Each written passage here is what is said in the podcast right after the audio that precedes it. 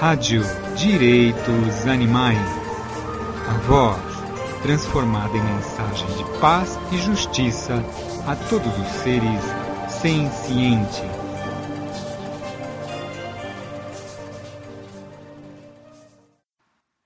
Advocacia abolicionista. Se alguém aceita a primeira premissa, e lembre-se que, neste ensaio, eu só estou falando sobre um dos muitos argumentos que eu faço no meu trabalho. Então podemos argumentar de forma lógica e racional que eles deveriam parar de comer, vestir ou, de outra forma, consumir todos os produtos de origem animal e tornarem-se veganos. Eles devem apoiar a abolição e não a regulamentação da exploração animal. Mas quando nos envolvemos nesse tipo de atividade educacional, não estamos geralmente usando o argumento lógico e racional para tentar convencer alguém sobre a verdade da primeira premissa. Estamos usando a lógica e a argumentação racional para levar a pessoa a ver que a preocupação moral dela com os animais, propriamente entendida, requer que ela chegue a certas conclusões o veganismo e a abolição, em vez de outras conclusões, consumo compassivo, produtos de origem animal felizes, a regulamentação do bem-estar, fazer distinções entre carne e laticínios ou entre os peixes e vacas, etc. É possível que alguém diga: Eu me preocupo com os animais e concordo com a sua análise lógica, mas eu gosto tanto de produtos de origem animal que eu não vou parar de comê-los.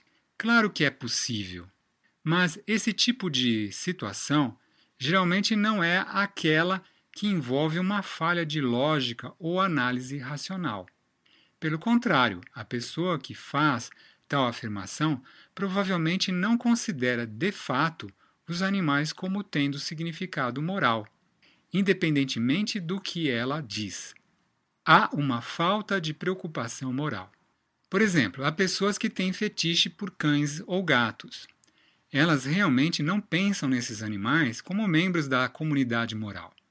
Em vez disso, elas têm alguma reação estética ou outra reação possivelmente obsessiva em relação a eles, que não é realmente diferente do tipo de reações que as pessoas possam ter em relação aos carros ou roupas ou outras coisas. Nós vemos pessoas excêntricas que são obcecadas por cães e têm uma casa cheia deles, mas que comem qualquer outro tipo de animal e que não irão nem mesmo se envolver na questão da ética animal.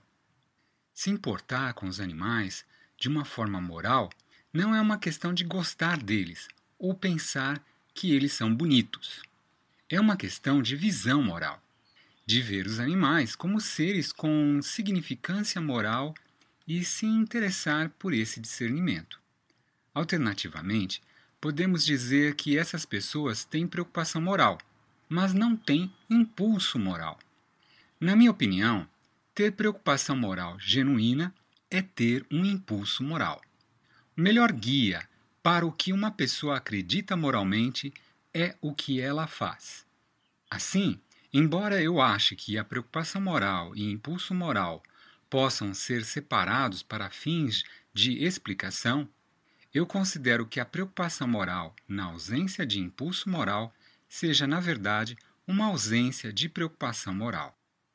É claro que há situações nas quais alguém acredita que alguns animais têm valor moral, mas não aceito o argumento analógico que todos os seres sencientes são membros plenos da comunidade moral.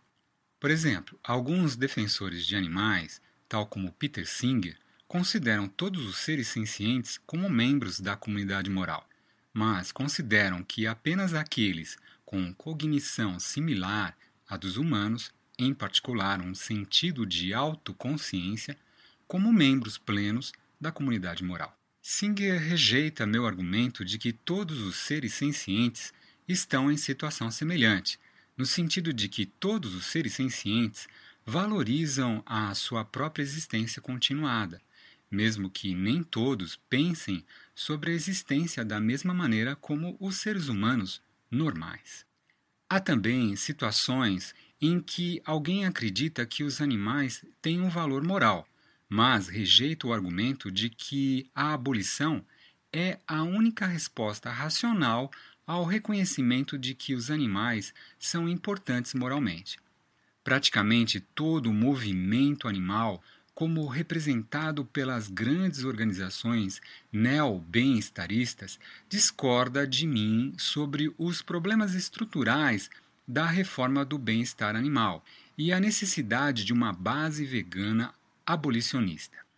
Elas afirmam que a reforma do bem-estar tornará as coisas melhores para os animais agora e levará a consequências boas para os animais no futuro. Eu discordo. Há situações nas quais as pessoas afirmam considerar os animais como membros da comunidade moral, mas também afirmam que podemos aplicar uma estrutura para analisar as nossas obrigações morais para com os animais que é diferente da que usamos no que diz respeito aos seres humanos.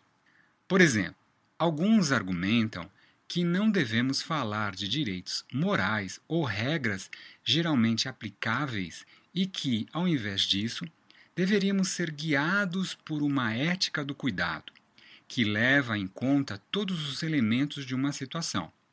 Mas essas pessoas nunca aplicariam uma ética do cuidado em questões fundamentais que envolvessem seres humanos.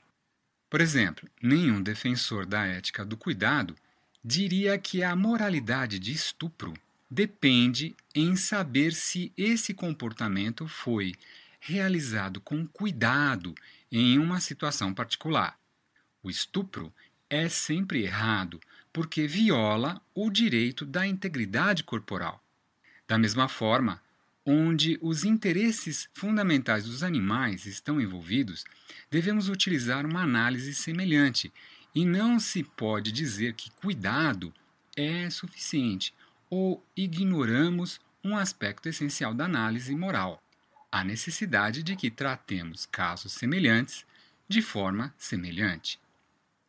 Nos três casos, temos de nos concentrar sobre o que a lógica e a racionalidade nos dizem, já que todos nós concordamos que os animais são importantes moralmente e queremos fazer o que é certo.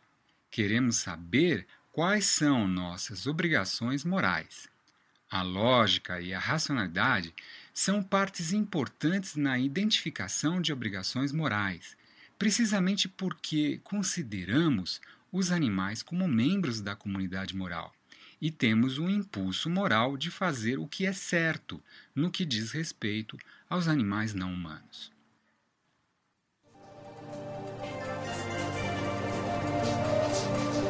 Rádio Direitos Animais. A voz transformada em mensagem de paz e justiça a todos os seres senciente.